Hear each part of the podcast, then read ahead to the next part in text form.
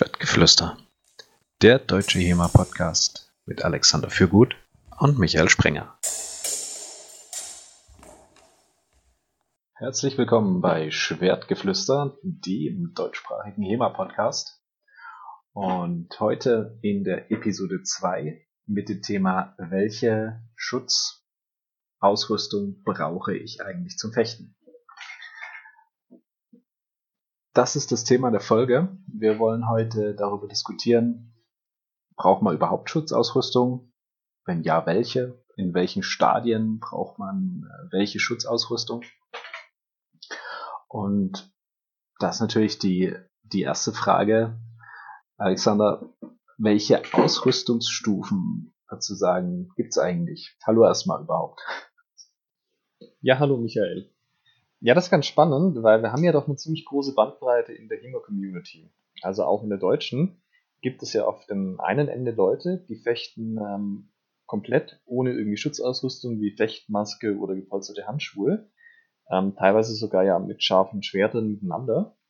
Und auf dem anderen Ende des Spektrums hast du das, was üblicherweise die Turnierausrüstung genannt wird, also die volle Ausrüstung, die umfasst typischerweise eine gepolsterte Hose, Schienbeinschoner, Knieschoner, einen äh, T-Schutz, eine gepolsterte Jacke, also eine Fechtjacke, typischerweise fürs historische Fechten hergestellt, Unterarmschoner, Ellbogenschoner, gut gepolsterte Handschuhe, vor allem langen Schwert natürlich, einen Halsschutz, eine Fechtmaske mit Hinterkopfschutz und oft noch mit einem Überzug, ähm, dass der dann nochmal ein bisschen Polsterung verschafft, zusammen als Waffe mit einer Fechtfeder, das heißt mit einer einem Schwert, das sich biegt und das relativ viel von seinem Gewicht hinten hat, dass potenziell auch die Einschläge nicht so stark werden. Nur natürlich ähm, stumpf und abgerundete Kanten. Und das sind so ein bisschen die Extreme, die wir haben. Und dann gibt's natürlich noch ganz viel dazwischen. Prinzipiell kann man so ein bisschen unterscheiden. Also die häufigsten drei Formen sind ähm, also gar keine Schutzausrüstung, sondern nur mit Schwert. Also dass man dann halt typischerweise sich nicht tatsächlich trifft, sondern Treffer nur andeutet und dann vorher stoppt oder quasi knapp daneben zielt. Die nächste Stufe ist dann, dass man mit Maske und Handschuhen fechtet, oft auch noch einen Halsschutz dazu, das wäre auch meine persönliche Empfehlung. Das ist so, so das Mittelding, ähm, wo man dann zum Beispiel sich mal auch mal zur Maske haut, tatsächlich und das nicht nur andeutet. Und ja, dann, dann ist eigentlich schon das dritte Ding, dass man sich schon die Fechtjacke überzieht. Und das macht dann keinen so einen riesen Unterschied mehr aus meiner Erfahrung nach, ob man dann noch den ganzen Rest von der Klamotte auch hat, wie Schienbeinschoner und Co. Das ist dann eher eine Frage, wie, wie intensiv man dann das eigentliche Fechten machen will. Aber die, die Jacke und die Maske zusammen mit dem Halsschutz verleihen einem halt die Fähigkeit, dass man ähm, alle Angriffe nicht mehr nur andeuten muss, sondern tatsächlich auch durchführen kann zum Ziel. Natürlich auf eine Art und Weise, was einem Partner dann noch äh, Spaß macht, beziehungsweise wo der Vater dann nicht gleich sagt, nach dem ersten Treffer, jetzt hat er keine Lust mehr. Ähm, ja. Das ist auch mal schnell, ne? ja, leider. Äh, genau, und die Variante mit scharfen Schwertern und ohne Ausrüstung hätte ich jetzt eher gesagt, das ist eher noch ein Nischending. Also das machen, das gibt Leute, die das mal ab und zu machen, aber so dass es wirklich der Kern des Trainings ist und dass sehr viel gemacht wird, das ist relativ selten, hätte ich gesagt. Also ich entnehme dann deine Aussage, dass es bei euch auch relativ selten ist, dass ihr so komplett ohne Ausrüstung miteinander fechtet. Ähm, tatsächlich ja. Also wir machen, wir haben ja so einen, so einen Aufbau, wo man halt am Anfang die Übungen durchaus auch mal komplett ohne Ausrüstung macht, aber das ist dann halt kein freies Fechten miteinander. Wir ziehen zum freien Fechten immer mindestens mal die Maske an, meistens auch noch die Handschuhe. Ähm, und ja, der übliche Modus bei uns ist eigentlich, dass man relativ viel vom Training mit ähm, Maske mit Hinterkopfschutz, Halsschutz, gepolsterten Handschuhen und Feder fechtet und dann gegen Ende hin nochmal die restlichen Sachen anzieht, wie jetzt zum Beispiel die Fechtjacke. Wie habt, handhabt ihr das? Äh, bei uns ist es ähnlich. Ähm, ich persönlich mag das äh, auch durchaus sehr viel ohne, also was heißt sehr viel, aber doch in regelmäßigen Abständen auch mal komplett ohne, das mal ohne zu machen. Also auch vor allen Dingen ohne Maske. weil man dann ähm, einfach ein anderes Gefahrenbewusstsein bekommt. Also ähm, das spielt dann auch schon so ein bisschen rein, ne? was, was nimmt man wofür, also was bringt einem was. Ne? Wenn ich immer eine Waffe, äh, wenn ich immer eine, eine Maske auf habe, dann fühle ich mich auch immer geschützt und würde sagen, verliere dann auch so ein kleines bisschen den Respekt vor der Waffe oder ja, verliere das Gefühl dafür, dass es eigentlich eine Waffe ist, die ursprünglich mal dazu da war, jemanden sehr zu schaden und die das auch nach wie vor kann. Ne? Also auch mit einer Fechtfeder vermag man es wohl jemanden sehr, ähm, sehr zu schaden. Ähm, was dann durchaus sehr, sehr hilfreich ist, auch so für das, selbst wenn ich, wenn ich wettbewerbsorientiert fechte. Das ist, also es ist so, ähm, Gefahrenbewusstsein gebe ich dir definitiv recht. Ich muss allerdings einschränken, als Trainer geht mir das auch so, wenn ich quasi einen Raum habe von Leuten, die ohne Maske miteinander fechten, habe ich auch ein starkes Gefahrenbewusstsein, so, äh, was ist, wenn das jetzt hier schief geht. Und ähm, ich habe die Erfahrung gemacht, dass wenn du mit einer Gruppe typischerweise so fechtest, dass die, die Distanz stimmt, also dass man die Treffer setzt, ähm, zumindest anlegt, und ähm, sowohl bei Hieben als auch bei Stichen, dass es den Leuten dann sehr schwer fällt, von dem abzulassen, wenn sie keine Ausrüstung anhaben. Also weil sie das dann halt lange gewohnt sind. Und das ist eigentlich eine eigene Fähigkeit, das zu trainieren. Und dazu kommt, ich kenne aus dem Schaukampf Leute, die hatten dann halt auch mal ein Schwert im Auge und haben dann ziemliche Probleme damit gehabt. Ähm, oder sehen jetzt auf dem Auge auch fast nichts mehr. Und es ist halt irgendwie ein Level von, wenn mal einmal was schief geht, kann schon echt viel schief gehen, was mir persönlich nicht mehr recht ist, wenn ich die Verantwortung als Trainer habe.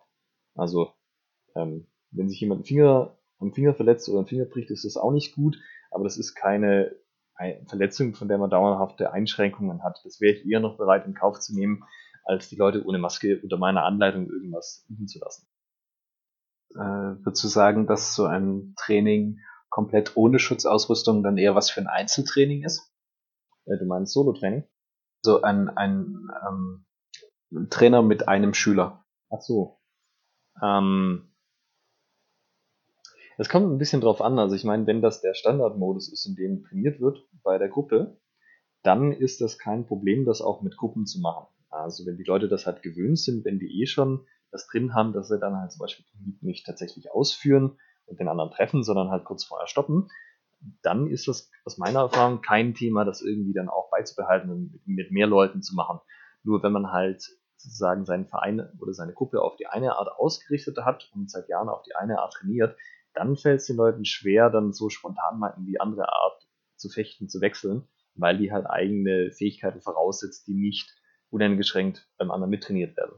Dann sozusagen immer gut, ähm, möglichst, wie soll ich sagen, nicht universelles Training, aber viele Aspekte wirklich immer im Training mit unterzubringen, dass sie trainieren, sich da gut auf verschiedene Trainingsmodi einstellen können. Also von keine Maske, keine Ausrüstung bis hin zu ähm, absoluter Vollkontaktausrüstung. Ah, das ist ein interessanter Aspekt. Ähm, ich würde sagen, nein. Also es kommt darauf an, was du für ein Ziel mit deiner, deiner, deiner Gruppe verfolgst. Ähm, wenn du sozusagen eine klare Vision hast, dass du auf eine bestimmte Art und Weise fechten möchtest, dann finde ich das völlig okay, dass man dann auch nur auf diese Art und Weise in seinem Training fechtet. Aber wenn, also muss sich halt schon überlegen, ist das, was ich, was ich trainiere, dadurch, dass ich auf eine andere Art mehr oder weniger Schutzausrüstung trainiere, ist das wirklich das, was mich und was meine Gruppe näher zu dem Ziel bringt, das ich eigentlich verfolge? Also zum Beispiel bei uns ist das Trainingsziel relativ klar. Das geht darum, dass die Leute fechten lernen und dass die Leute kompetente Fechter werden am Ende. Und da finde ich es nicht, hm, also es ist viel, ja, also, hm, sagen wir mal, man hat ja, man hat ja immer nur begrenzte Trainingszeit und da muss ich mir schon gut überlegen, wie ich das priorisiere, was ich eigentlich mache. Und wenn ich mir jetzt überlege, ich möchte, dass die Leute gut werden und ich definiere das für mich zum Beispiel so, das heißt, ähm, können in einer unkooperativen Situation fechten und können sich behaupten, können sich verteidigen, können den anderen vielleicht sogar äh, treffen, ohne selbst getroffen zu werden, dann wäre das gar nicht so hilfreich, die Leute ohne, also sehr viel ohne Ausrüstung trainieren zu lassen, weil ähm, diese Kontrolle vorher zu stoppen, brauchen sie ja dann in dem Moment gar nicht, weil sie wollen den anderen ja treffen können. Also das ist eine Fähigkeit, die gar nicht so wichtig ist an der Stelle dann. Okay, du meinst jetzt, ja, das nicht so wichtig, aber ich, ich bin der Meinung, es gibt dann immer noch so eine, so eine Transfereffekte. Also wenn du beides machst, ähm, jetzt mal dahingestellt, wie viel Zeit du dafür verwendest, aber dass du die Fechter dahin bringst, dass sie wirklich beides können. Also das heißt können, aber eben, dass sie regelmäßig beide mehrere Modi üben ähm, und in mehreren Modi, ich sag mal, das ist das Extrem komplett ohne Schutzausrüstung. Aber wie du sagst, ihr habt ja auch ähm, Trainingsmodi, wo ihr nur die Maske aufhabt, nur Handschuhe, nur Halsschutz. Ähm, da kann ich natürlich auch nicht mit einem direkten Stich zum Torso, den ich voll durchziehe, arbeiten. Ähm, da habe ich ja auch eine gewisse Einschränkung. Wir würden das halt so machen, dass ähm, wenn du den Stich zum Torso hast, dann zieht man auf jeden Fall die Jacken an. Wenn ich den Haut zum Kopf habe, dann reicht zum Beispiel auch nur die Maske. Aber ähm, das, wenn ich vorhabe, mit dem, was ich übe, auch zu treffen, dass dann an der entsprechenden Stelle auch Schutzausrüstung sitzt. Dass man auch tatsächlich zumindest leicht die Treffer setzen kann. Würdest du sagen, dass es eine Art ähm, das, das ist ein, ein, eine sinnvolle Ergänzung zum, zum freien Gefecht ist, also dass du ohne Schutzausrüstung ein, ähm, ein, ein, ein Sparring durchführst, also mit einem Partner, den du kennst und von dem du weißt, was du von ihm, ihm halten kannst, ähm, da regelmäßig mal auf eine, auf eine freie Art und Weise ohne Schutzausrüstung zu fechten? Das kann schon helfen. Es ist natürlich so, die Schutzausrüstung bringt Artefakte, also Fremdkörper in das Fechten rein, die ohne die Schutzausrüstung nicht da wären. Es, andersrum ist es aber genauso. Wenn ich ohne Schutzausrüstung fechte, habe ich bestimmte Artefakte drin, die ich andersrum nicht habe. Also konkret zum Beispiel, wenn, wenn mir meine Ausrüstung nicht passt oder ich zum Beispiel vielleicht jetzt eh nicht der kräftigste oder die kräftigste bin, dann ähm, ich kann mich da einfach nicht gut drin bewegen, dann verschlechtert das meine Bewegungsqualität. Das macht natürlich einen Unterschied fürs Fechten, dass ich vielleicht nicht so dynamisch bin, nicht so lange durchhalte. Ähm, zum Beispiel bei schlechtesten Handschuhen oder schlechtesten Jacken habe ich oft die Erfahrung gemacht, dass die Leute einfach keinen guten Ochs halten können, wenn sie die Ausrüstung anhaben, aber ohne geht das prima. Das wäre ein Beispiel für, für was, was vor allem mit schlecht sitzender Ausrüstung, aber natürlich auch ein Stück weit auch mit Ausrüstung, die gut passt, einfach weil sie da ist, ähm, dann passiert. Selbiges natürlich auch beim, bei der Einstellung, mit der man rangeht. Wie du sagst, das Gefahrenbewusstsein ist ein anderes dass man halt ähm, zum Beispiel größere Risiken eingeht, wenn man Ausrüstung anhat. Umgekehrt ist es aber natürlich so, wenn du keine Ausrüstung anhast, hast du auch Artefakte. In diesem Fall eben, dass du nicht tatsächlich die Treffer setzt, sondern die Treffer nur andeutest. Und das macht von der Beschleunigung und von den Winkeln, die ich da herstelle, natürlich einen Unterschied, ob ich versuche, dich am Kopf zu treffen oder ob ich knapp an dir vorbeischlage zum Beispiel. Und da ist es halt dann so, dadurch, dass man ein größeres Gefahrenbewusstsein hat, nimmt man sich mehr zurück, was Risiken angeht. Und das ist ein zweischneidiges Schwert. Wie du sagst, völlig richtig. Man sollte sich natürlich immer bewusst sein, ähm, ein Schwert ist gefährlich, egal ob es scharf ist oder nicht, wenn man nichts anhat. Ja, da kann, da kann viel passieren, mit einem scharfen Schwert sowieso. Aber umgekehrt auch, wenn ich im Üben bin, dann möchte ich ja eigentlich Sachen ausprobieren können, die ich noch nicht gut kann und an denen arbeiten können. Und wenn ich mich das nicht, das nicht traue, weil ich Angst habe, dass ich mich dann irgendwie wehtue und also zum Beispiel, ich trainiere ohne Handschuhe und ich habe Angst, dass wenn ich in Ochsen gehe, dass ich ganz schlimm eins auf die Finger kriege und dann ins Krankenhaus muss, dass ich das dann nicht mache, wo ich dann halt, wenn ich gute Handschuhe anhabe, einfach das machen kann und dann kriege ich halt die ersten 20, 30 Mal jedes Mal eins kräftig auf die Finger, aber irgendwann habe ich halt den Bogen dann raus und dann passiert das nicht mehr. Dann könnte ich die Handschuhe zum gewissen Teil wieder weglassen, aber ähm, es ist halt das, was mir geholfen hat, zu dem Punkt erstmal zu kommen. Das heißt, es, äh, würdest du sagen, dass man beides oder alles in unterschiedlichen Intensitäten, in unterschiedlichem Ausmaß, in unterschiedlicher Zeitdauer im Training durchaus mit drin haben sollte, so wie ich dich jetzt verstehe, oder? Ja, nicht so wirklich. Wie gesagt, das kommt wirklich drauf an, was du erreichen willst als einzelner Fechter, als auch mit deinem Verein.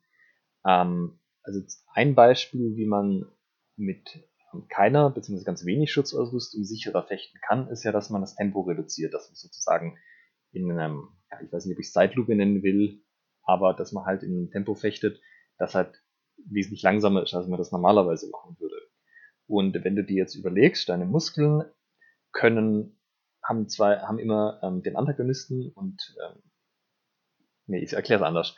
Wenn ich meine Hände nach vorne nehme, zum Beispiel, wenn ich eine Liegestütze mache, dann ich die Hände von mir weg. Und gleichzeitig gibt es ja aber auch die Gegenbewegung dazu, dass ich Sachen zu mir herziehe, zum Beispiel, wenn ich einen Klimmzug mache. Und wenn ich jetzt mein Schwert nehme und ich mache mit dem Schwert einen Hau und ich beschleunige mein Schwert stärker als die Gravitation, dann bewege ich mein Schwert aktiv von mir weg. Ja, also ich mache eine Bewegung wie bei einer Liegestütze, das heißt, ich schiebe meine Hände aktiv von mir weg mit meiner Muskelkraft.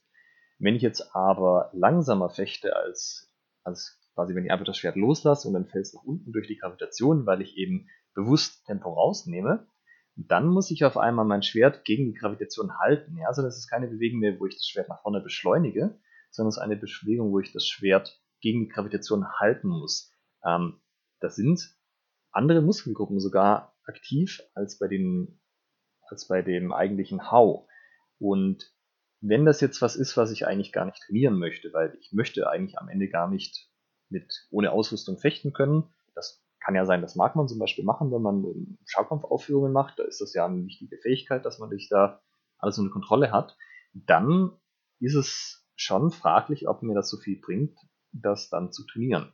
Weil ich trainiere potenziell andere Muskelgruppen. Ähm, es ist, es ist von, dem, von der Einstellung, die ich habe, was anderes. Und ich lerne vielleicht sogar nicht zum Ziel zu schlagen, also zum Beispiel vorbeizuschlagen und zu stoppen, was ich ja eigentlich gar nicht haben möchte, wenn ich tatsächlich jemanden treffen möchte. Also ich würde schon gucken, dass, dass der Großteil vom Training zu dem passt, was man eigentlich auch erreichen möchte als Verein und als Einzelner. Interessant, also ich bin da, bin da mehr so der, der Verfechter der, der Transfertheorie, also dass es dann immer Transferleistung gibt von der, von der einen Sache zur anderen. Also ich bin auch der Meinung, ähm, dass du, wenn du eine bestimmte Art von Athletiktraining äh, stagnierst, was ich, deine Schnelligkeit äh, ist eben gerade am, am Limit, dass es dir dann was bringt, reines Krafttraining zu machen, ähm, weil du Transfereffekte hast zwischen den, zwischen den, wie du es ansprichst, Muskelgruppen. Das ist eben eine, das eine ist eine mehr haltende Bewegung, das andere ist eine mehr impulsartige Bewegung. Ähm, also ich würde sagen, das, das bringt dir durchaus was. Was ist denn bei euch im Training so der typische Ansatz? Genau, das war, äh, hätte ich dich jetzt auch gefragt, was, was wir sozusagen schon, was wir selber kennen. Ähm, bei uns im Training ist es, wie du sagst, dem geschuldet, dadurch, dass man einen, einen Sicherheitsfürsorgeaspekt hat für die Trainierenden, ähm, wird da eigentlich nichts ohne Maske gemacht. Es sei denn, ähm, eigen, also Solo-Übungen wirklich äh, komplett alleine. Ähm, sobald es in die Partnerübung geht, nimmt man dann schon eine Maske und Handschuhe zumindest und Stechlatz, um ähm, ja, wenn es jetzt einfache Versatzungen sind, auch nur, ähm, wo relativ klar ist, was passiert, aber einfach um den, um den Sicherheitsaspekt zu haben. Also das ist so eigentlich das Minimum, was man hat in einer, in einer Partnerübung bei uns. Okay. Ähm, und das ist quasi auch das Erste, womit ihr dann ins Training einsteigt? Na, das Erste, womit wir ins Training einsteigen, ist eine Erwärmung. Aber ähm, danach sind es schon mehr, also wir versuchen eigentlich so schnell wie möglich irgendwie das Schwert in die Hand zu nehmen und auch die Erwärmung irgendwie sinnvoll mit dem, mit dem Schwert zu gestalten. Okay, und bis zu welcher Stufe geht ihr hinten raus? Vollkontakt meinst du dann jetzt so, oder? Also was ist wenn ihr, wenn, wenn das die Stufe ist, mit der ihr die meisten Übungen in eurem Training macht, was ist, geht ihr noch eine Stufe weiter im Training? Nein, das kommt ein bisschen drauf an, welches äh, Training das ist. Ähm, das ist ein bisschen unterschiedlich verteilt. Ähm, aber wir gehen natürlich bis das heißt natürlich, aber wir gehen bis äh, Vollkontaktausrüstung und ähm, volle Intensität. Im gleichen Training dann oder sind das separate Einheiten? Ist, äh, in jedem Training alles drin mit unterschiedlicher Wichtung. Okay. Also das heißt, du hast, du hast ein, ein Training, das eben der Fokus eher auf die, die Bewegung an sich und vielleicht auch ein bisschen Präzision. Und dann ist nur ein kurzer Teil, wo es dann hinten raus eben zu Übungen mit, mit Vollkontaktausrüstung kommt. Und wir haben aber auch eins, wo es um Training für man könnte sagen Turniertraining, also sehr wettbewerbsorientiert, sehr athletisch, ähm, wo dann recht schnell auch ähm, die Vollkontaktausrüstung angezogen wird, um dann in voller Intensität äh, quasi Train as you fight ähm, reinzugehen. Ist das bei euch so, dass alle die, sagen wir mal, weitestgehend volle Ausrüstung haben? Also, dass sie zumindest mal noch Jacke haben und äh, so wie Ellbogenschoner? Ähm, bei uns ist es unterteilt in einen Grundkurs und einen fortgeschrittenen Kurs. Grundkurs ist so ein Jahr ungefähr, da haben die Leute dann auch Zeit, sich in eine, eine Maske, eine Trainingswaffe, Halsschutz und Handschuhe und im Idealfall natürlich schon eine Fechtjacke zu besorgen. Und im Fortgeschrittenen sollte das dann aber vorhanden sein. Also zumindest Maske, Stechlatz, äh, feste Handschuhe und eine biegsame Trainingswaffe. Wenn du Stechlatz, Stechlatz sagst, meinst du den Halsschutz, korrekt? Genau, ja. Was ist bei euch? Also wir haben auch einen eigenen Anfängerkurs, der geht ein halbes Jahr oder ja eigentlich fünf Monate.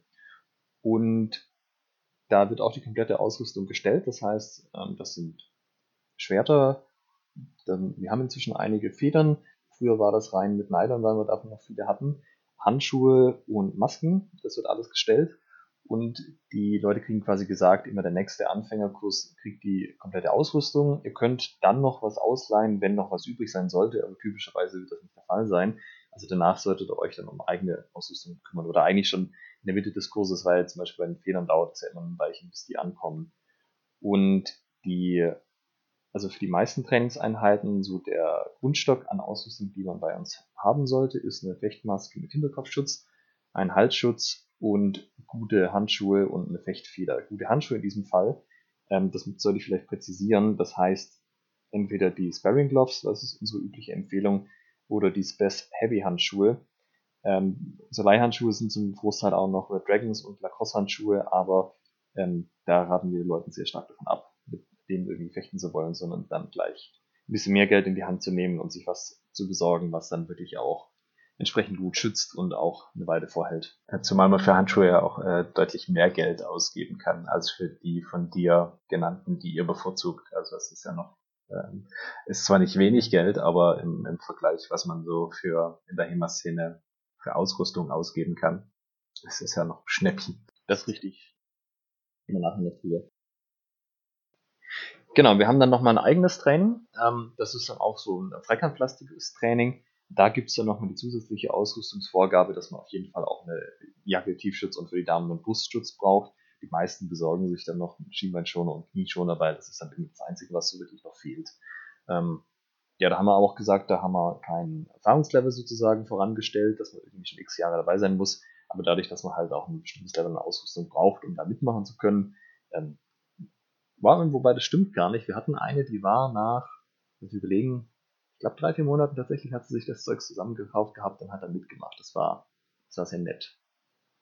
Genau, aber prinzipiell, das sind halt so die Stufen bei uns. Und wir verwenden auch im normalen Training die Fechtjacken. Also wir haben das üblich, üblicherweise so, dass wir zum Beispiel bei einem Zwei-Stunden-Training sind die ersten anderthalb Stunden ungefähr ähm, mit, ähm, mit dem reduzierten Ausrüstungsset, das heißt ohne Jacke, mit Maske, Halsschutz, Handschuhe.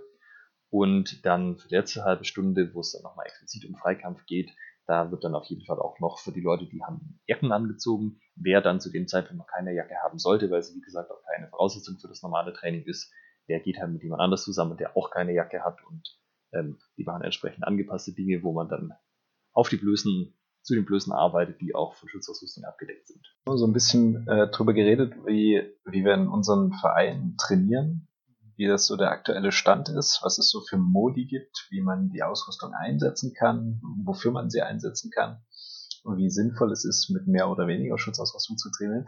Was sind denn so deine größten Ausrüstungssünden? Also was hast du dir mal für Ausrüstung zugelegt, wo du heute sagen würdest, um Gottes Willen? Ah, okay. Also ich muss sagen, früher, als wir noch mit den Lacoste-Handschuhen gefochten haben, ein langes Schwert, auch, also Federn gab es ja schon, aber ähm, die Handschuhe waren noch nicht so weit.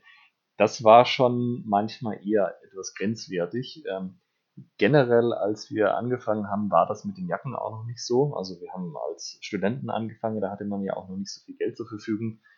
Und also auch teilweise bei den Trainings ohne, ohne Masken Also auch wenn du dich mit Leuten, ähm, mit Leuten redest, die schon länger in der Szene sind, auch äh, in alten Vereinen, ähm, man hört immer wieder so Sachen wie, ja, das war doch ein paar Mal arg knapp, dass einer dann irgendwann, ähm, also dass ein paar Sachen einfach noch gut gegangen sind, die auch hätten ins Auge gehen können, sprichwörtlich.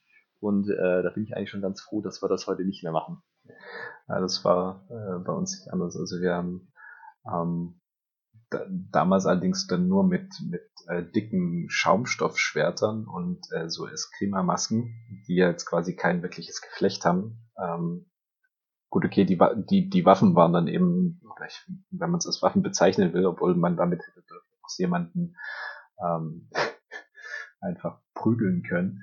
Ähm, die haben da nicht, zum Glück nicht durchgepasst, aber äh, das dann auch, ähm, aber dann so, so zeitnah wie möglich abgesetzt und gegen vernünftige Fechtmasken ausgetauscht.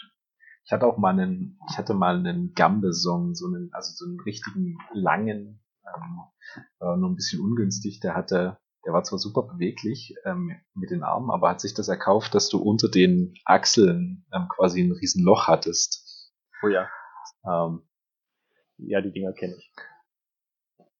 Und es war gar nicht so einfach, den anzuziehen. Es ist auch noch gar nicht so lange her, dass Leute noch versucht haben, auf Turnieren mit den Dingern zu fechten. Also das, die sind schon immer noch teilweise Einsatz. Aber ich auch, äh, sehe ich auch immer als, wenn ich als Kampfrichter auf Turnieren unterwegs bin und dann die, äh, die Ausrüstungskontrolle mache, das, äh, da gibt's dann immer ein bisschen Diskussionen und lange Gesichter, ähm, wenn wir dann bei dem ein oder anderen Exemplar sagen müssen, nee, das, äh, das geht nur wirklich nicht mehr. Ja, tatsächlich, diese Gambesons äh, hatte ich ausgeliehen welche, aber selber keinen, aber die waren schon auch äh, sehr schlimm zu fechten. Ich würde gerne noch eine Sache hinzufügen, die habe ich vergessen, und zwar, wir haben ganz am Anfang auch sehr viel mit Nylonschwertern gefochten. Wie ich habe es ja schon erwähnt, mittlerweile sind die bei unserem Anfängerkurs noch als Leihgabe, ähm, weil wir einfach noch viele davon haben. Aber das war schon für das Fechten es hat schon nicht unbedingt die hohe Kunst gefördert, sage mal so. Welche hattet ihr von den, von den Nylon-Dingern? Wir hatten die Rawlings, das waren damals die günstigsten. Ich glaube, die hatten viele, äh, aus dem gerade von dir genannten Grund, das waren die günstigsten. Aber muss man ja auch sagen, das war eigentlich eine super Sache für Vereine, kannst du mal schnell irgendwie ausrüsten und äh, hast halt zumindest irgendwie trainieren können. Ja, definitiv. Also dafür waren sie ja auch gedacht damals. Ähm, oder sind sie auf den Markt gekommen. Das hat auf jeden Fall auch funktioniert, auch bei uns einfach finanziell auch den Einstieg zu ermöglichen. Aber natürlich jeder, der mit der Liga mal gefochten hat, weiß, Bindung oder so, das, das kannst du eigentlich nicht bitten. Was nutzt du denn heute? Also wie, wie sieht deine aktuelle Ausrüstung aus? Die komplette? Genau. Ähm, ja, also ich meine im Grunde das, was ich gerade aufgezählt habe, meine Fechtmaske ist von Ullmann. Die passen mir ganz gut und Ullmann sind auch hier um die Ecke. Ähm, in Laufheim, das ist eine halbe Stunde Fahrt von hier, dementsprechend kann man da hinfahren, die anprobieren, das ist immer ganz praktisch. Äh, noch nicht die HEMA-Version von der Fechtmaske, sondern noch eine normale. Ähm, ja, Halsschutz, den normalen PBT-Halsschutz, den wahrscheinlich die meisten haben. Äh, als Fechtjacke habe ich eine, einen Gdansk Pro.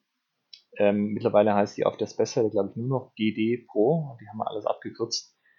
Das, die habe ich mir auch schon vor vielen, vielen Jahren geholt. Die ist auch schon mindestens fünf oder so alt. Äh, einfach aus dem Grund, dass die ein Stück länger ist als die AP-Jacken. Also die APs waren irgendwie so, ich weiß nicht, 5 cm kürzer und die Gedanz waren halt genau um diese, diese Ecke länger und äh, ich bin ja relativ groß und lang und das war dann das Einzige, was einigermaßen meinen Bauchraum abgedeckt hat. Dazu noch eine Fechthose von Space und als Schienbeinschoner und Knieschoner habe ich welche, die tatsächlich nicht von HEMA hergestellt sind, sondern äh, ich glaube für Motocross, das sind von O'Neill welche. Und als Handschuhe, ja, Sparring Gloves in der neueren Generation und als Fechtfeder. Meine Hauptfeder ist eine Tranava Light von Genie. Wie sieht's bei dir aus? Ich habe in der Tat die von dir angesprochene AP äh, und habe auch ein bisschen das Problem, die sitzt, die sitzt genau auf der Hüfte, also es ist so wie du wie du beschreibst, ne, ist, ähm, das sind die 5 Zentimeter und habe es neulich dann doch mal erlebt. Ähm, also irgendwann ist immer das erste Mal, dass mir ein, ein Hieb dann auf den Hüftknochen ging. Das war schon hinreichend unangenehm. Also da, da hätte ich mir fünf Zentimeter mehr durchaus gewünscht. Also bei der, bei der, sagen, dann über der Hüfte. Ja, definitiv. Das war für mich auch einer der Gründe, explizit so lange zu suchen, bis ich eine Jacke hatte, entsprechender Länge. Dann habe ich die auch äh, nutze ich Sparring Gloves. Ich habe diese diese Hourglass, also mit den äh, wo nicht das das das lange Cuff sozusagen bis über den Unterarm geht, sondern die da so recht beweglich sind. Ah, interessant, weil ich habe tatsächlich die langen bis zum bis zum Unterarm, da muss ich nichts mehr am Unterarm schon anziehen, sondern die gehen bis zum Ellbogen und da ist dann schon der Ellbogenschutz an der Jacke dran. Mhm. Das war auch, was ich überlegt habe, aber ich bin ähm, ich habe mich dafür entschieden, die drunter zu ziehen unter die äh, Fechtjacke, die, die Unterarmschützer. Also ich habe solche aus dem, aus dem Kickboxen, die du, so, so, eine, so eine dickeren Schaumstoffschoner, die du quasi, die ich unter die, die Fechtjacke ziehen kann, weil ich dann oben drüber nichts mehr im Weg habe. Also ich mag das nicht, wenn dann, mir, werden, mir wäre das irgendwie zu viel, dann noch äh, über der Fechtjacke diese, diese Unterarmschoner zu haben. Hab dann die Ellenbogenschützer von Space, äh, Halsschutz von All-Star. Die Maske, meine aktuelle ist eine, eine Säbelmaske von, von All-Star, äh, von, von Ullmann. Den, den Maskenüberzug von, von All-Star mit dem, mit dem Hinterkopfschutz für historisches Fechten. Hab die Hose von PBT, also die normale, die 350er, ähm, wo jetzt keine sondern Schutzapplikationen eingenäht sind, weil ich die sehr, sehr bequem finde, auch mal einen weiten Ausfall macht, die, die ist sehr flexibel. Und dann habe ich aus dem Hockeysport solche Schienbeinschoner, die du, die gehen bis über die Knöchel drüber, das finde ich bei denen ziemlich cool. Und die ziehst die du. Die Söckchen rein? Genau, die ziehst du unter die Stulpen oder unter die Söcken. Und dann die, die Knieschoner noch von, von Space drüber. Da habe ich auch ein paar davon, aber ich habe es aber nicht so richtig gut aufgestimmt gekriegt auf den Rest der Ausrüstung, auch mit separaten Knieschonern. Ja, das war auch noch so ein Projekt für dieses Jahr.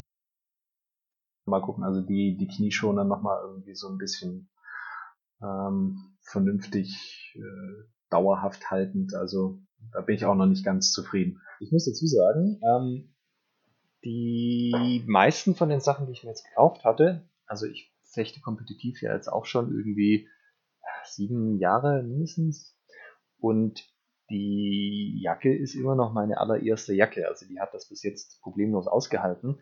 Die hat, hat kein Newton-Rating, das ist noch bevor es das Newton-Rating eingeführt hatte. Das heißt, langsam wird es ähm, eher schwieriger. Ich muss vielleicht mal eine neue besorgen.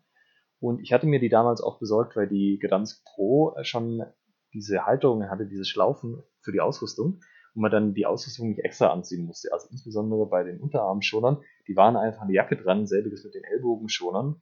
Und dann hat man die Jacke angezogen und war schon fast fertig, während halt die anderen mit ihren separaten Dingern immer noch dreimal um den Arm wickeln und so. Das ist mir wahnsinnig auf die Nerven gegangen und ja, das war sehr schön, dass das dann bei mir nicht mehr notwendig war. War so zielorientiert. Zack, Jacke an, los geht's. Ja, genau. Also ich scherze immer, als Trainer ist es die schlimmste Dreiviertelstunde, bis die Leute ihre Ausrüstung angezogen haben. Weil so fühlt sich das an. Man hat nämlich in der Zeit überhaupt nichts Sinnvolles zu tun, außer den Leuten dabei zuzugucken. Ja. ja. Und es hat sich ein bisschen was getan auf dem Markt in der Zwischenzeit, auch seit wir angefangen haben. Also ganz am Anfang gab es ja gar noch nicht so wirklich spezifische HEMA-Ausrüstung. Irgendwann wir kam dann ja Stress auf den Markt mit den Jacken. Genau, wir hatten ja damals nichts. Und Sparring Gloves waren aus meiner Sicht ein großer Schritt nach vorne. Das waren die ersten schweren Handschuhe auf dem Markt, wo sich nicht mehr die Leute reinweise die Finger gebrochen haben. Das war richtig gut und halt auch richtig beweglich. Und ja, das meiner Meinung nach immer noch die besten Handschuhe auf dem Markt. Bin ich, bin ich auch der Meinung, ähm, besonders vom Preis-Leistungs-Verhältnis, also du zahlst inklusive Versand da glaube ich weniger als 150 Euro für die, für die Sparring Gloves, wenn du jetzt keine Maßanfertigung und keine einen Sonderschnitz haben möchtest. Ja. Und ähm, dafür sind sie von der Beweglichkeit her und von der Schutzwirkung her die, wie du sagst, das, das Beste, was es aktuell gibt. Besser sind wahrscheinlich von der Beweglichkeit her dann jetzt die Pro Gauntlet. Die sind natürlich, musst du Glück haben, dass sie dir passen. Ähm, und dann sind sie natürlich preislich der Hit nach oben hin. Und äh, die Verfügbarkeit ist natürlich auch so eine Frage. Ne? Also bei Sparring Gloves gehe ich auf die Webseite, bestelle die und dann zwei Tage später ist das Paket da. Was haben wir sonst noch Aktuelles auf dem Markt? Also Handschuhe ist das eine Thema. Du hast vorhin angesprochen, neues, äh, neue Maske zusammen mit, mit Uhlmann. Die habt ihr ja mitentwickelt. Ähm, wie ist da der, der Stand? Ähm, also mein letzter Stand ist, dass es die in, gibt's in einer Größe und man macht die Größenanpassung über, über Inlets, ähm, so wie ich das verstanden hatte. Ist das immer noch der Fall? Genau. Also es ist so, die Maske, wer die noch nie gesehen hat, ich beschreibe sie vielleicht mal kurz. Die, es gibt ja ein paar Schwachstellen an den normalen Fechtmasken, namentlich, dass die nicht so wirklich robust gebaut sind, vor allem wenn man damit Langschwert fechtet. Für viele andere Waffen, Rapier oder so, ist das ja alles kein Thema. Und ähm, wir sind dann Endeffekt jahrelang irgendwann auf die Nerven gegangen, dass wir, ob sie nicht irgendwie ein bisschen ihre Masken verstärken könnten. Daraus, wie du gesagt hast, gab es dann eben so ein Projekt, dass wir halt ihnen gesagt haben, was wir eigentlich bräuchten, so als Szene, sie dann Prototypen gebaut haben, wir die getestet haben. Und im Endeffekt sieht die Maske jetzt so aus, dass quasi vorne drauf auf dem Gitter äh, einmal an der Stirn ist eine dicke, äh, oder nicht dick, also sie ist eine Metallplatte drauf gemacht mit entsprechenden Querverstrebungen, das gleiche nochmal unter dem Kinn, dass zum Beispiel an diesen Stellen, die, wo man häufig getroffen wird, ähm, dass da entsprechend die Maske verstärkt ist und nicht diese typischen Dellen kriegt an der Stirn. Selbiges nach hinten ist ein Stück raus verlängert und hat ähm, also nicht für den ganzen Hinterkopf, aber ein Stück runter so ein, so ein Mini-Hinterkopfschutzgitter quasi eingebaut, dass auch wenn man da getroffen wird, dass einem das nicht ähm, direkt auf den Hinterkopfschutz schlägt. Und ja, also es gibt sie inzwischen in mehreren Größen. Ähm, das ist immer noch so, dass du zwischen den, zwischen der, ich glaube, der L und der XL ähm, kannst du quasi das Masken, die Maskenfütterung anpassen, dass, äh, dass es ein bisschen kleiner machst. Das, was es am Anfang nicht gab, ist die kleinen Größen M und S. Die sind jetzt auch vorhanden. Ich habe allerdings tatsächlich die kleine noch nicht in der Hand gehabt. Aber Uno ist ja ein etablierter Hersteller. Also ich gehe davon aus, dass das Hand und Fuß hat. Ähm, ja, insgesamt, das Ding ist halt robuster und die Grundidee ist so ein bisschen, dass man nicht diesen Maskenüberzug braucht, weil ähm, also gerade Leute, die sich die neu kaufen, wenn sie vorher ohne Gefecht gefochten haben, stellen dann ja relativ schnell fest, dass der schon auch einiges von der Sauerstoffzufuhr ändert. Also es wird einem wärmer, man kriegt nicht so gut Luft. Und eine von den Ideen war halt, dass man die nicht braucht, weil die Maske selber das aushält und die hat innen auch nochmal Polsterung, also wirklich ähm, nicht einfach nur so ein bisschen Stoff, sondern auch eine Schicht Polsterung, dass man eben keinen Überzug braucht und die Maske einfach so tragen kann, und entsprechend besser Luft kriegt und dann auch noch besser geschützt ist, weil halt die ganzen Stellen nochmal ein bisschen verstärkt worden sind. Also zum Beispiel auch der, der Latz geht weiter nach hinten, das, das was äh, Dave Rawlings das Triangle of Death nennt, zwischen Hinterkopfschutz und Maskenlatz, dass das äh, deutlich kleiner wird und man da nicht irgendwie reingetroffen werden kann. Wermutstropfen auf der Stelle ist natürlich der Preis, ist halt eine speziell für den Himmermarkt gebaute Maske, die sich auch erstmal sozusagen rentieren muss, ähm, wird für 299 auf der U-Bahn-Seite verkauft. Natürlich doppelt so teuer wie eine Standardmaske mit einem 1600er Rating, also einem Niveau 2 nach viel Standard. Genau, wobei der Abstand natürlich ein Stück weit dahin schmilzt, wenn du den Hinterkopfstütz und den Überzug, den man normalerweise ja dazu kauft, mit einrechnest. Den kann ich mir da komplett sparen, oder wie? Genau, also Überzug brauchst keinen und der Hinterkopfschutz ist schon integriert in der Maske. Ähm, ich habe keine, weil ich bisher, also mein Kopf ist ähm, von der Form nicht so gut gewesen für die großen Größen. Also mir hat die Maske nicht gepasst.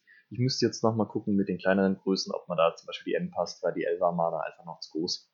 Wo gibt's äh, deiner Meinung nach noch äh, den äh, aktuell so äh, Fortschritte auf dem auf dem Markt, was so HEMA-Ausrüstung angeht? Ich, also ich habe das Gefühl, die, die Hersteller springen so langsam so ein bisschen auf den Zug auf, erkennen, dass äh, HEMA jetzt nicht nur äh, Mittelalterspinner sind. Ähm, ähm, also nicht im Sinne von, oh, nee, Formulierung ist unglücklich, ähm, im Sinne von, es ist eine, es ist ein Sport sozusagen. Ne? Es sind halt genug Leute, dass das Marktsegment ernst genommen wird. Genau. Es sind, es ist nicht nur eine Randgruppe, sondern es sind durchaus mehr.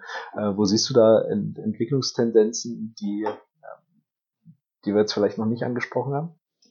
Also ich glaube, ich fände es noch gut, wenn wir tatsächlich noch über die ähm, Pro Gauntlets reden würden, kurz im, im, Anschluss. Wo ich auf jeden Fall noch Potenzial sehe, ist bei den Jacken. Also ich, es reicht schon, wenn ich mir die alte, meine alte Jacke angucke im Vergleich zu dem, was jetzt so an Jacken ähm, verbaut wird. Also zum Beispiel haben ja viele von den Jacken, die jetzt verkauft werden, innen so einen, ähm, so einen Gitterstoff, ähm, so ein Mesh, ich weiß nicht, wie nennt man das? Also du meinst jetzt hier, was so, so ein bisschen äh, für angenehmes Klima sorgt? Genau, und halt auch dieses ganze Aspekt der, der Belüftung und ähm, der gezielten, dem gezielten Schutz von manchen Stellen plus Belüftung plus irgendwie ein sinnvolles Newton-Rating, das ist ein Problem, was noch nicht so richtig geknackt ist. Also es gibt zwar Jacken, die ihr aktuelle Newton-Rating eingebaut haben, aber die sind dann halt irgendwie doch ziemlich heiß von allem, was man hört. Ich habe keine davon bisher länger gehabt.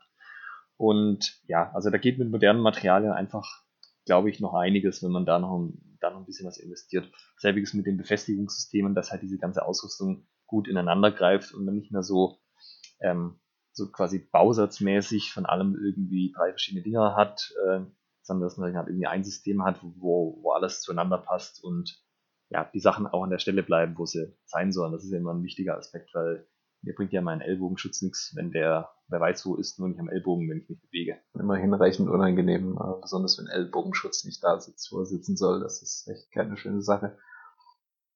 Ähm, bevor wir über die Pro Gauntlets reden, generell noch eine Empfehlung meinerseits, wenn man überlegt, äh, worauf muss ich achten, wenn man sagt, okay, turniermäßig oder nicht, ähm, immer eine gute Anlaufstelle ist der, der Dachverband ddhf.de. Unter Turnier ähm, gibt es das Rahmenregelwerk und dort sind auch Ausrüstungsstandards definiert. Das ist jetzt äh, aktuell, es ist eine Empfehlung. Ähm, der Dachverband empfiehlt da, was jetzt aktuell am Markt verfügbar ist. Ob man das nehmen möchte oder nicht, sei jetzt mal dahingestellt. Aber es ist zumindest was, ähm, wo man sich informieren kann, äh, was es alles gibt, äh, worauf man achten muss, gerade wenn man jetzt irgendwie vielleicht Neuling auf dem Gebiet ist und sich da mal in Ruhe so ein bisschen belesen möchte, ist das eine, eine ganz gute Anlaufstelle, das DDHF-Rahmenregelwerk. Ein Problem, was man auch noch lösen sollte, ist ja diese ganze CE-Zertifizierungsgeschichte. Das ist auch eher was für eine eigene Folge. Aber ähm, man kriegt ja im Endeffekt nicht wirklich einen Halsschutz gerade zu kaufen in Deutschland, weil der eigentlich diese ZDE-Zertifizierung braucht. Da wird auch schon fleißig dran gearbeitet, aber das ist leider was, was noch etwas Zeit brauchen wird, bis da Ergebnisse bei rumkommen und dass wir in Deutschland auch wieder ganz regulär unsere Halsschutz kaufen können. Auf jeden Fall. Aber äh, was ich weiß, ist da ähm, auch der Dachverband äh, dran, ähm, mit einer, einer Prüfvorschrift. Das ist also das, ein kurzer Abriss. Das Problem war ja, dass es das überhaupt gar nicht so gab für, für HEMA und, und ähm, Halsschutz und man auch nicht so richtig wusste, woran man da prüfen muss. Und ähm, das geht aktuell voran, so dass die CE-Geschichte hoffentlich bald gelöst ist und es auch bald wieder äh, zertifizierten Halsschutz zu kaufen gibt. Ja, wollen wir dann über die Pro Gauntlets, genau. Genau. Hast du sie beim Gathering äh, letztes Jahr ausprobiert? Ähm, wir waren in Minsk mit der lokalen Vertreterin der Pro Gauntlets relativ viel unterwegs. Dementsprechend hatte die da auch nochmal eine ganze Ecke mehr in der Hand. Ähm, beim Gathering auch schon. Wie ich, ähm, also tatsächlich gefochten drin habe ich nicht, aber halt so ja, an der Hand gehabt und Dinge damit getan und so ein bisschen getestet und mir draufhauen lassen. Das habe ich durchaus schon ein paar Mal gemacht. Wie schaut es bei dir aus?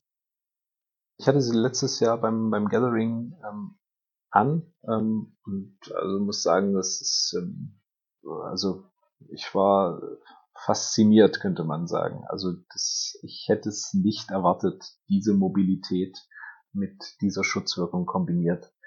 Das Ganze spiegelt sich natürlich auch in diesem Preis wieder. Ich weiß gar nicht, wo sie jetzt liegen. Ich glaube bei 400 Euro, oder? Äh, 450, glaube ich. Sollen wir kurz einen Abriss geben für die Leute, die das, das sind dann auch geschenkt. Sollen wir kurz einen Abriss geben, wie das mit den Progondas zustande gekommen ist, für die Leute, die es nicht mitgekriegt haben? Absolut, das ist ja, das ist ja, glaube ich, auch eine Geschichte, das äh, kurz nachdem HEMA anfing populär zu werden, äh, kam der Begriff Pro Gauntlet auf. Ne? Genau, es war so. Ähm, man hatte damals zwar schon die Sparring Gloves, aber der große Wunsch war immer, dass man Fingerhandschuhe hat. Fingerhandschuhe hat man sich natürlich eine bessere Mobilität versprochen und die Sachen, die es gab zu der Zeit, waren da nicht befriedigend. Und dann gab es eine Crowdfunding-Kampagne von den Leuten, dass sie den ultimativen HEMA-Handschuh machen wollten, die Pro Gauntlets. Ähm, das war ein großes Ding, da haben auch viele Leute mitgemacht und ich weiß gar nicht mehr, wie viele sie eingesammelt hatten. Ich glaube, es waren, ich glaube, sie wollten irgendwie 10.000 haben und am Ende sind es 12.000 geworden oder so. Also auch das Ziel war erreicht. Ja, ich glaube auch, es waren mehr als sie benötigten, glaube ich. Ja. Das waren zwei Niederländer und die haben sich dann zusammengesetzt, da haben angefangen, an diesem Handschuh zu basteln. Und man dachte damals, das ist voll gut, wenn die sich darum kümmern, die kommen auch aus einem entsprechenden Bereich, die designen das durch, da wird ein bisschen Ingenieurskunst drauf geworfen und dann, keine Ahnung, kriegen wir zwei Jahre später irgendwie den ultimativen HEMA-Handschuh. Im Endeffekt hat das Ganze jetzt über fünf Jahre gedauert, aber man kann sie jetzt tatsächlich kaufen und der erste Handschuh ist tatsächlich ausgeliefert worden. Ich glaube, sie haben das auch im Zuge dieser Entwicklung ähm, zunehmend professionalisiert. Also ich hatte das Gefühl, rückblickend hatten die nicht auf dem Schirm, wo sie jetzt gelandet sind. Ähm, ich glaube, die Roadmap hatten sie damals nicht. Nee, sie waren damals sehr optimistisch. Sie haben auch äh, immer gemeint, in, so im letzten halben Jahr, wenn sie von Anfang an gewusst hätten, wie lange das dauert, diesen Handschuh tatsächlich zu machen, dann hätten sie das nicht getan. Nie damit angefangen. Also zwischenzeitlich ist das auch ein richtiges Startup. Also die haben ähm, reguläre Angestellte. Ich glaube, die ganze Teamgröße mit externen ähm, ist irgendwie zehn Leute. Also da ist richtig, richtig viel reingeflossen. Und das Ding sieht jetzt auch ziemlich nach Hightech aus. Also das ist alles moderne Materialien und ja, Handschuh, der macht schon was gespannt. Also äh, für Normalsterbliche ist er jetzt noch nicht so einfach zu erwerben. Also jetzt werden ja erstmal die bedient, die damals die Crowdfunding-Kampagne unterstützt haben, wenn ich das richtig verstanden habe. Ähm, und werden wir dann wahrscheinlich erst im Laufe dieses, wahrscheinlich eher nächstes, nächsten Jahres ähm, an dem Punkt sind, wo man das einfach online progauntlet.nl wahrscheinlich dann draufgehen kann, in den Warenkorb klicken und dann sich für 400 Euro, 450 Euro plus Versand so ein Päckchen zuschicken lassen kann. Also es ist so, man kann jetzt pre-ordern. Sie haben 450 Paar oder 500 Paar, glaube ich, online gestellt als Pre-Order. Genau, erstmal werden die Bäcker ähm, berücksichtigt und die kriegen ihre Handschuhe ausgeliefert und danach gehen es an die Pre-Orders. Äh, der große Vorteil ist, dass die Entwicklung jetzt abgeschlossen ist. Also sie haben jetzt diese Teile, sie haben die entsprechenden Formen, um die Einzelteile des Handschuhs herzustellen. Sie müssen es jetzt quasi nur noch machen. Das ist vom Prozess her deutlich absehbarer als vor zwei, drei Jahren, als es halt immer war, ja, wir sind dran und äh, wir machen gute Fortschritte, aber das ist irgendwie schon echt verteufelt schwer, so einen Handschuh zu machen. Also aber äh, gut hingekriegt und auch also Respekt. Ich sag mal, wir haben jetzt eine ganze Weile gebraucht, hatten bestimmt auch ein paar, paar Tiefpunkte, paar Rückschläge. Ne? Du machst da einen Entwurf, probierst ihn aus, stellst fest, ah, der hält nicht, du musst das gesamte Design überdenken. Ähm, also Respekt auch an die Jungs, da so dran zu bleiben und das bis zum Ende durchzuziehen. Sie haben dann zwischendurch festgestellt, dass wenn Sie einen Handschuh machen, der gute Beweglichkeit hat, der gleichzeitig auch davor schützt, von einem, Hand, äh, von einem Langschwert die Finger gebrochen zu kriegen, dass der auch in anderen Bereichen einsetzbar ist. Also der Plan ist durchaus, das auch als Unternehmen weiterzuführen und diesen Handschuh auch an andere Bereiche auszuliefern. Also man stellt sich zum Beispiel vor, ähm, ich muss irgendwelche Arbeiten machen auf irgendeiner Ölbohr-Plattform oder ähnlichem, wo ich halt mit Maschinen zu tun habe, die mal auch mal äh, Finger einquetschen können, wo so ein Handschuh durchaus sehr, sehr hilfreich sein kann. Auf jeden Fall. Also ungeachtet dessen, was er jetzt kostet, ist es einfach eine, eine richtig, richtig gute Bereicherung. Ähm, ähm, die Jungs sagen natürlich, es wird den He die HEMA-Szene revolutionieren bin ich noch ein bisschen skeptisch, ähm, aber ich habe es jetzt auch noch nicht im, im täglichen Trainings- und Turnierbetrieb eingesetzt. Werden wir wahrscheinlich dann in den kommenden Jahren sehen. Was würdest du denn sagen, wenn du dir jetzt überlegst, ähm, die, also ist nach allem, was man sieht und nach allem, was man ja auch selber schon testen konnte, haben sie das Versprechen eingelöst, einen sehr beweglichen, sehr gut geschützten Handschuh zu machen. Was würdest du jetzt aus dem Bauch raus sagen, wie lange müsste der halten, für den Kostenpunkt 450 Euro, dass du sagst, das ist dann eine lohnende Investition. Ja, sollte schon vier bis fünf Jahre halten in einem regelmäßigen Trainings- und Turnierbetrieb. Ja, vier Jahre hätte ich jetzt so spontan aus dem Bauch raus auch gesagt. Ähm, ich glaube, im Schnitt ist es das ist wahrscheinlich ein Zeitraum, wo die Leute einfach kein HEMA mehr machen. Das heißt, die kaufen sich halt eine Handschuhe und dann sind sie versorgt. Aber ja, so, also zwei Jahre wäre irgendwie definitiv zu kurz, drei ist grenzwertig und ab vier wäre es dann schon wahrscheinlich, das lohnt sich. Aber ähm, jetzt die Frage, würdest du denn überhaupt so lange warten wollen, um zu wissen, ob der Handschuh so lange hält? Oder was, was müsste passieren, dass du sagst, ich hole mir jetzt auch ein paar? Ich müsste mal jemanden sehen, der wirklich damit, damit ficht. Also auf einem Turnier ähm, oder bei einer Veranstaltung oder sei es jetzt in unserem Verein zum Beispiel auch jemand, ähm, besteht natürlich auch die Möglichkeit, ne, sich mal so einen Teil in den Verein zu holen. Teilen sich die Kosten auf viele auf. Dann kann man das mal ausprobieren. Also ich müsste es wirklich mal sehen und dann sagen, jo, auf jeden Fall, das, das bringt mich hier weiter. Ne? Also ist immer die Frage, was, was habe ich für einen Mehrwert davon? Aktuell würde ich sagen, mit meinen Sparring Gloves, mit dem, was ich mache an, an Sachen, ähm, bin ich gut bedient. Jetzt natürlich, wenn das absolut eine, eine Erweiterung ist, wenn ich dadurch viel mein, mein, mein Technikrepertoire, was ich dann im Freikampf in Vollkontaktausrüstung abrufen kann, sich ähm, erweitert, dann wäre das natürlich auf jeden Fall ein, ein Grund. Aber ansonsten ähm, oder eine extreme Haltbarkeit, das wäre auch okay, ne? wenn das äh, einfach ja, super lange hält, das Ding. Okay, also wir haben eine Vorbestellung bei uns im Verein, das heißt, ähm, ja, ich bin auch gespannt, wann der dann da sein wird und wann man ihn mal angucken kann.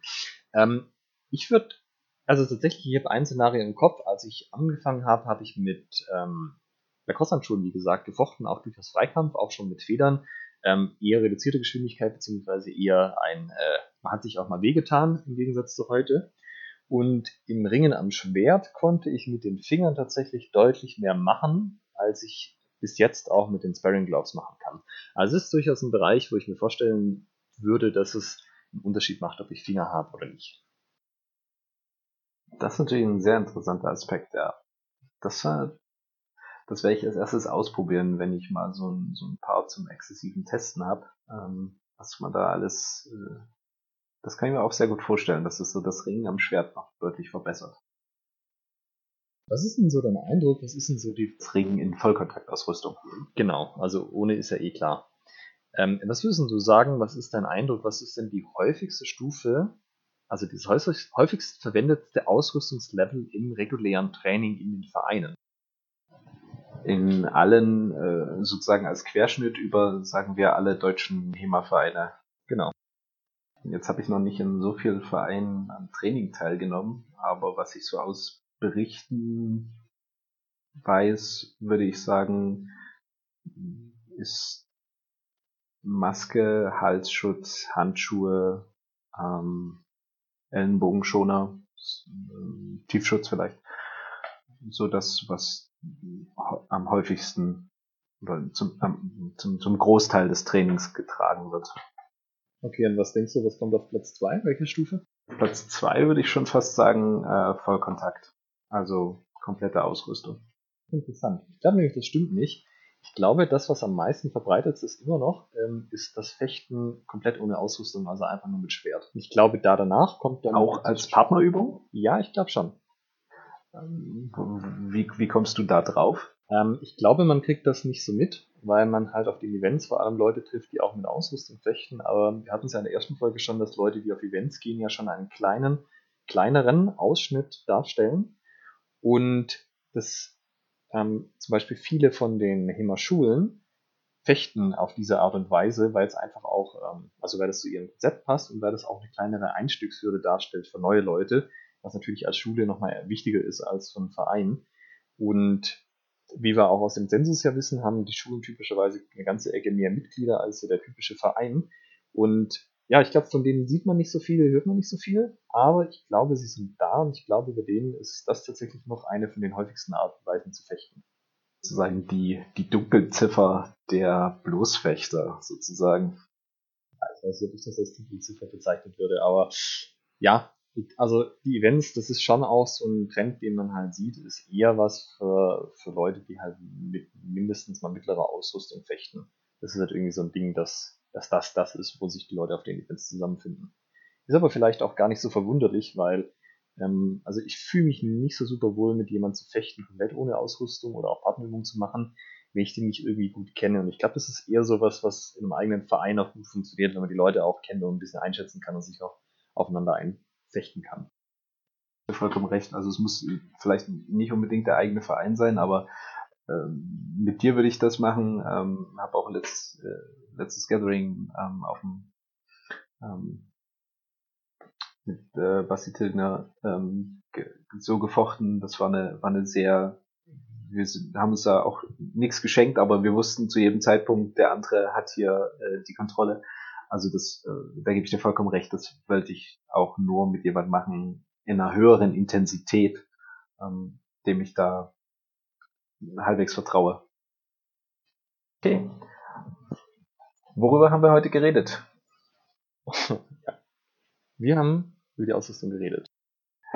Wir haben über Ausrüstung geredet, äh, verschiedene, verschiedene Trainingsmodi mit verschiedener Ausrüstung.